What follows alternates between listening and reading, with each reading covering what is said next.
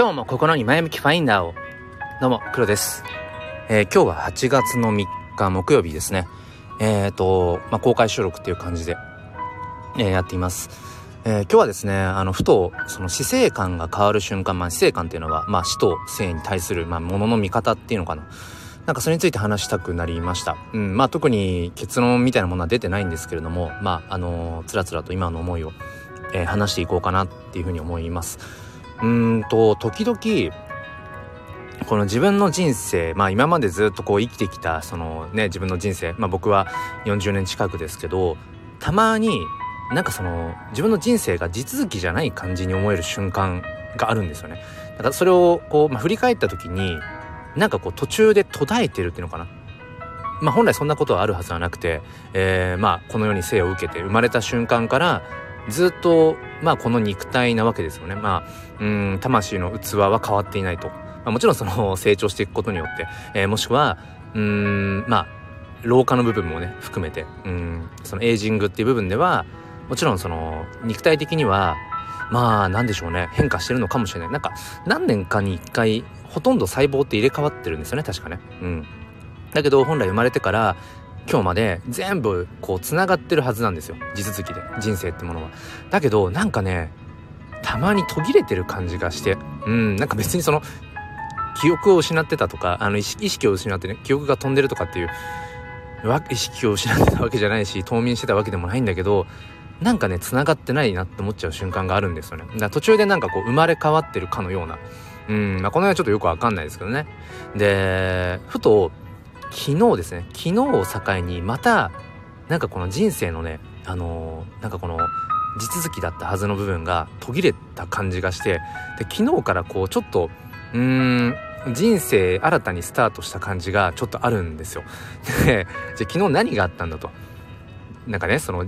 人生地続きじゃなくなった感じがする何何があったんだちょっとね笑われてしまうかもしれませんまあもしくはこの前向きファインダーチャンネルをね、聞いてくださってる方はお察しだと思うんですけど、昨日、人生初めての親知らずを抜いたんですね。えー、まあ、いわゆる手術としては初めてかもしれない。うん。初めてかな。今まで、いわゆるその入院みたいなこともないし、大病を患ったこともないし、まあ、大怪我みたいなこともなかったんですよね。まあ、ありがたいことに。そう。だから本当に昨日は、まあ、本当に大げさだと思います。うん。妻にも、あの、大げさだねっても笑われるんです。で、痛みにちょっとね、弱いっていうところもあったりして、そうだ、妻からはいつもね、なんかもう大げさだなって言われるんですけど、まあ、僕からしたら、その、やっぱりすごく嫌なことなんですよね。苦手なこと。うん、で、特に歯の治療ってあんまりこれまでしてこなくて、まあ、ある、ある種ね、それは健康だとは思うんですけど、うん、あんまり、その、歯医者ってものにも免疫がなかったり、なんかね、麻酔が効きづらいとかっていう、そういううんある種トラウマみたいなものもあったりとかしてだから昨日のその親知らずを抜くっていうのは本当にできればうん避け避けて避けられるものだったら避けたいなってずっと思ってたことだったんです。うんただ、まあ、今回はうんもうなんか痛みみたいなものが出てきてしまったので、うん、もうこれはもうね抜かざるを得ないなって逆にねその痛みを伴ったので、まあ、踏ん切りがついたっていうのはあるんですけどでもいざ抜こうっていうふうに決めてその、まあ、歯科大に行って予約を取ってから数週間も本当になんか大丈夫かな？なんか乗り越えられるのかなぐらい思ってて、まあ、本当大げさだと思います、うん、大げさなんだけどでもしょうがないです。僕にとってはすごくそれぐらいうんなんかね大きい出来事だったんでしょうね。で昨日やっぱり正直しんどかったです。まあもちろん麻酔はしてるからあのー、ね手術中はまあその耐えられない痛みみたいなものはなかったし多少ね痛みがなんかやっぱり感じるって時は麻酔を追加してもらったりとかして。うん。まあ終わってね、うん、ただやっぱりなんかその音とかはすごいですね。あの手術中の。いや音はちょっとやっぱねトラウマになるなっていうぐらい。うん。やっぱりねきっとその歯を抜くって歯を抜くと寿命が縮まるってよく言いません、僕はなんかね何度か聞いたことがあるんだけどでもね分かる気がするなんかやっぱり自分の体の一部を何て言うのかなやっぱりこの取り除くってすごくエネルギーを必要とするなって思ったんです。まあここまではもう本当にまあ前段の前段って感じで、まあとにかくなんかちょっと昨日ぐらいからなんだろうなそのまあまさにその死生観っていう部分がなんかまたちょっと変わっったというのかまあ死生観に対して改めて意識をしたっていう感じがもしかしたらうんより適切な、うん、表現かもしれませんね。なんかねその本当に改めてなんかその健康であるということうん日々当たり前のように日々を過ごせるっていうことがいかにやっぱりその幸せなことで恵まれてることかっていうことをね改めて思いましたねその日々生きててその痛みを常に伴うってね僕はまあありがたいことにそういううんまあ体じゃなく、まあ、健康体でねまあ親に産んでもらったっていうのは本当に感謝だしこれまで、えー、さっきも言った通りその大きなうん痛みを伴うような病とか怪我っていうことをしてきていないのでいや本当に改めてねその健康体であるっていうのはありがたいことだなっていうのを本当に改めてそう感じていてそうだからなんかねまあよく話かもしれないけど当たり前のことが本当にありがたくすごくね昨日から感じていて。でなんかねやっぱこう感傷的になっているのかその性っていうものとその死というものに対してねなんか感傷的になってるのかちょうど今日ね朝あの子供新聞を見てたんです。うちあの普通のその新聞ちょっと読み切る時間がなくてあの子供新聞を取ってまあ娘もね、まあ、小学生だしまあ読めるかなっていうところで子供新聞を読んでるんです。で今朝のまあ一面の記事が、まあ、今年が、まあ、終戦78年だったかな確か。うん、ま、戦後78年ってところでまあその被爆者の方もそろそろやっぱりねあのリアルな体験をされたうんねその戦争の悲惨さを語れる方っていうのがぱり少なくなってきましたよね。それはもうやっぱり戦後78年なので。でその一面の記事にまあその90何歳だったかな。当時中学生ぐらいだったのかなその方は。うんそのまあ原爆が落ちた日ですよね。その時のことを、まあ、生々しくこう語られていてまあ文字でね。うんでそれを読んでたらなんか涙出てきちゃって。うん。やっぱり今そのね現状日本ではその戦争というものはまあ起きていないし、うん、まあある種そのやっぱりね、むしろその戦争というものが風化し始めちゃってるところはあると思うし、そうやってやっぱりね、戦争のことを生で語れる、やっぱり世代っていうものが、うん、まあ当然ですけど、やっぱりね、どんどん限られてきてしまって。うん、ともすると、もうあとね、数年、数十年しないうちに、戦争というものをこう生の体験として語れる人っていうのは本当に限られるんだろうなもしくはもういなくなるんだろうなってこと思ってここに来てなんか改めてその、まあ、記事にもね、うん、書いてあったそのね被災者の、うん、方がやっぱり、うん、おっしゃってたのが今のこの世界のねこう潮流っていうのかなまあそのロシアとウクライナのところをまあ軸に話されてたのはちょっとやっぱり戦前の匂いがすると、うん、戦前の雰囲気があるんじゃないかと。でやっぱり今のその核兵器を何ていうのかなこうやっぱり縦にしてっていうのかやっぱりそれの今の流れっていうのはやっぱりすごく危なくて改めてその核のうんそのねあの悲惨さ、絶対ダメだっていうことをその方はもう90を超えてる方ですけどあの今なおそのね原爆の当時の、うん、悲惨さってものを、まあ、語ってその核廃絶に向けてまあ本当に世界をね回られてるらしくて。いやなんかねその記事を読んでなんか泣けてきてしまって。うん。な別に今までの自分の人生が何も考えずにねもうほんとただ生きてきたかっていうと別にそういうつもりはないけどうん。なんかね改めてその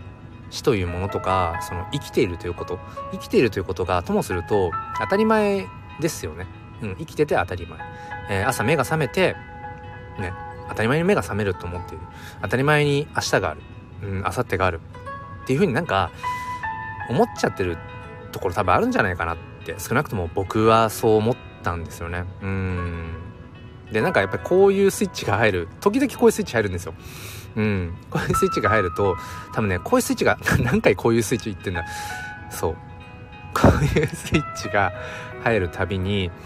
うん多分僕の中でその地続きのはずの人生が一回こうなんか節目として区切られるんでしょうね。だから竹でいうところのあの節竹って節があってあの節があることによって竹ってしなやかにねこう折れることなくあのー、その力強くあるわけじゃないですか。うんだからああいうふうに僕らの人生っていうのもおそらくそれはきっかけは人それぞれかもしれないけどその節目っていうものを多分作ってるんですよね人生に。だからかもしれないですね。僕だけじゃないと思うんだよね。あの振り返った時になんか自分の人生がその一本の線じゃない気がする。うん、途中で途切れてたりとかなんか分岐してるんじゃないかみたいなね、うん、なんか10年前20年前のあの時の自分って本当に自分なのかなみたいなことを思っちゃうっていうのは多分僕だけじゃないなと思ってて。多分今回今喋ってて思ったのはそうですね。なんか多分生っていうもの死っていうものに対してうんなんかすごくこう深く考えたりとかすると僕が多分その竹でいうところの節がうんもしかしたら作られるのかもなって。それが今回何回目の節か分かんないですけどうんまあ、昨日のそのね親知らずを抜いたっていう、まあ、大げさだけど、うん、大げさかもしれないけど、うん、僕にとっては多分節目になることだったんですよね。うん、だからなんかね改めてそういや生きてるって本当に素晴らしいことだな、うん、でともするとねなんかもっとあれもしなくちゃこれもしなくちゃとかうん。なんかこれ自分がやってることってどれぐらい意味があるんだろうかとかってついつい考えちゃうんだけど、まあ、生きてるだけで本当にうん。何ていうのかな。本来素晴らしいことなんだよなっていう、うん、そしてなんかあんまり深く考えすぎなくてもいいのかもしれない。まあただまあやっぱねあのー、どこかでまあやっぱりこの一度の人生だからうん自分がこの人生で良かったなって思えるようなやっぱり生き方をしたいなってことはね改めて思いますね。そう。うん。まあ、そんな感じで今日はあの、まあ、死生観が変わる瞬間っていうのが、まあ、あるよねなんていう話を、うん。まあ、今つらつらとしてきたんですけど。なんかねあのこういうちょっと自分の中でのなんかこう切り替わる瞬間ってふとねあのー、なんていうんですかノスタルジックな気持ちになるんですよね。うん。そうなんか例えばその幼少期に好きだったものとかをなんか突然思い出しちゃったりとかする。うん。まあ大げさですけどね。そう。でなんか昨日かな？そのだ昨日親知らずを抜いていや本当にその生きてるって本当に素晴らしいなっていうところからうんなんかねふと自分が昔好きだった音楽とかをなんか聞き返しちゃったりとかして。で、突然話ガラッと変わるんですけど、僕は、まあ今その NFT っていうものがすごく楽しくて、うん。まあブロックチェーンの可能性とかね、そういうところがすごく楽しくて、まあ日々、まあ、自分で作品を作ってそれをこう NFT、まあ、デジタルアートにしてみたりだとか、うん、毎日、まあ、Twitter スペースでね、うん、NFT とかブロックチェーンというもの、まあ、そのテクノロジーについてああでもないこうでもないってこう、まあ、喋る時間をね、えー、取っていたりだとかっていう風にここ1年半ぐらいはかなりもう本当にその NFT とかブロックチェーンとかそういうあたりにずっとこうフォーカスしてたんですけどうーんなんかもともとすごく僕は音楽が好きでまあねバンドの夢を見た時期もあるしそう。で自分の原点ってルナシーなんです。多分同世代の方は共感いただけるかなと思うんですけど。でなんかねその人生の節目みたいな瞬間でルナシーを聴きたくなるんですよね。うん、でちょうど僕がその、うん、バンドに目覚めたのでまあ、中学生ぐらいでなんかねその頃に戻りたくなるんでしょうね。その、うん、で音楽って香りと一緒でなんか記憶をなんかペん？パック？パックにして。うん。閉じ込めますよね記憶をね。香りもそうですよね。なんかある香りを嗅いだ時にあのー、まあ、香水のね歌でもあるけどなんか思い出すっていう、うん、音楽も同じようにやっぱりねその当時の自分が蘇ってくるんですよね。だからさっき話した人生が実技実 地続きじゃない感じがする時がたまにあるっていうね話をしましたけどなんだろうな。それをやっぱり思い返したくなる。あ確かに自分の人生なんだよねこれはっていうことを思い返したくなる時に多分自分の、まあ、いわゆる青春時代じゃないけどうんなんかそういう頃に聴いていた音楽に浸りたくなるんだろうなと思って。そうだからさっきルナシーのなんか当時のあのライブとか見たりとかしながらなんかねなんか浸ってたんですよね。うん、でついでに言うとこれね知ってる方いるかな？知ってる方いたらね是非あのまあ多分ほぼほぼアーカイブだと思うんですけど聞いてくださる方は是非ね あのリプをリプじゃないよねコメントいただきたいんですけどあの「セイヤリトルプレイヤー」っていう「セイヤリトルプレイヤー」っていうなんだろうな3人組の、まあ、アイドルってっていうのかなアーティストっていうのかな。2年間しか活動してなかったんですけどいたんですよ。あれ1998年とか多分それぐらい。あの河村隆一がプロデュースをしていた3人組で多分ねあのモーニング娘。とかが出てきたの朝やんとか多分その頃かな。うん。その頃だと思うんですけど。でその聖夜リトルプレイヤーっていうのが僕はだからその当時中学生でなんかめっちゃハマったんですよね。うん。でそれもやっぱり改めて聞きたくなるんですよ時々。多分なんか自分の中でその死生観っていうふうには言うにはちょっと大げさだけどなんかこう人生観とかが変わる瞬間自分の人生のなんかちょっと節目節目の時にそうなんかね聞きたくなるアーティストの一人なんですよね。聖夜リトルプレイヤーって。うん。でまあ明日のちょっとツイッタースペースでも話そうかなって思っている一応なんかテーマが1個浮かんだのはその聖夜リトルプレイヤーって2年間しか活動していないんですね。でその3人の方が現在何やってるのか1人はなんかセンター務めてた田口さんっていう人は多分芸能人やられてんのかな。で1人の方は多分なんかスポーツ選手っていうかなんか多分そういう系？うん。でもう一人は多分あのーもう家庭を持ってっていう多分そういう感じだと思うんですけどまあなんでしょう。当時のその2年間ってぱ2年ってあっという間ですよね。まあいろんな理由があって多分解散をしたと思うんです。まあ音楽業界の難しさとかもあると思うんですけど。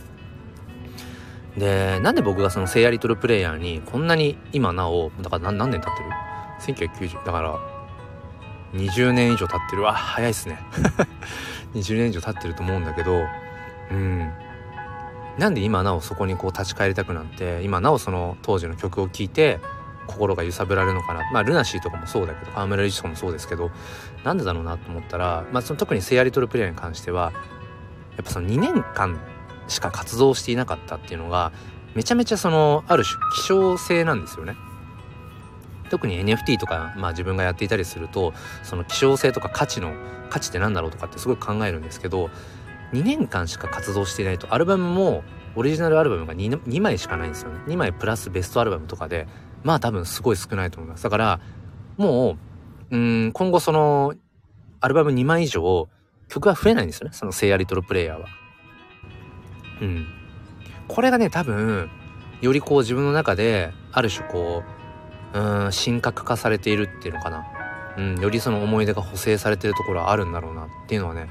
思いますね。うん、だから、まあ、今話しててちょっと派生的に思い出したのが、えっ、ー、と、x ジャパンの、えっ、ー、と、あのギタリストのヒデ。ヒデさんいましたよね。うん、若くして何歳で亡くなったんだろう。当時多分僕、それは多分中学とか、中学、高校ぐらいだったのかな。うん。まあ、ちなみにあの、その x ジャパンのギタリストのヒデさんと地元が一緒なんですけど、そうそうだからあの、まあ、結構ねうんゆかりの地でねいろいろとこう思い出の場所を見に行ったこととかもね当時学生の頃ありましたけど、まあ、彼もそう若くしてやっぱり全盛期ですよね、うん、で亡くなったっていうのもあるしだから余計になんだろうな神格化されてそのまあ命を希少性っていうにはちょっと変かもしれないけどよりそのヒデヒデさんのうーんなんだろうなやっぱりその生きてきた生きていた時のうん、曲とかそのやっぱり刻んできた歴史っていうかそれがより輝かしくむしろこう年を重ねれば、うん、重ねるほど今なおこうより輝きを増していくっていうのは、うん、まあ悲しいかな。やっぱり今は生きていないっていう、うん、本当に短い人生で幕を閉じたっていうことが逆にその、うん、今なおその価値を生み続けているのかななんてことをふと思ってまあだからこれはすごい儚い話になっちゃうんだけどやっぱり僕らの人生っていうものが限られている。まあ、100年時代って言われてますけどまあみんながみんな100年生きるとは思えないしね。自分も何年生きるのか分かんないけどやっぱり命というものが限られているからこそ命がすごく尊い。人生ってものがやっぱりうんすごくこう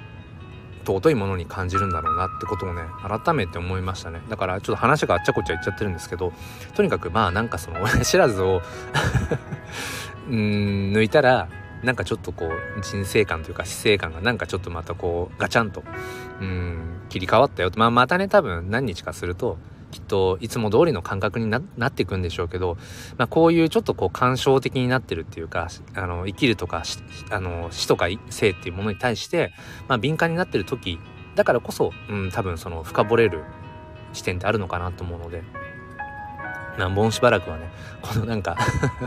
感覚にねうん、まあ、浸ってみようかなってことはね、えー、思っています。ということで、ちょっとつらつらとね、話してしまったんですけど、まあ、生きてるとその死生観が変わる瞬間ってあるよね。で、それはもしかしたら竹に例えるんだったら、人生にこう節、節ができる瞬間なのかもしれない。だから僕らはもしかしたら振り返った時に、まあ、なんか人生が地続きじゃない感じがするな。まあ、キングコング西野さんなんかもよくそれ言ってるけど、うん、なんか10年前の自分と今の自分が同じ自分に覚えないって、なんか、まあ、勝手に僕は共感するんですけど、うん、もしかしたらそういうね、うん、なんかこ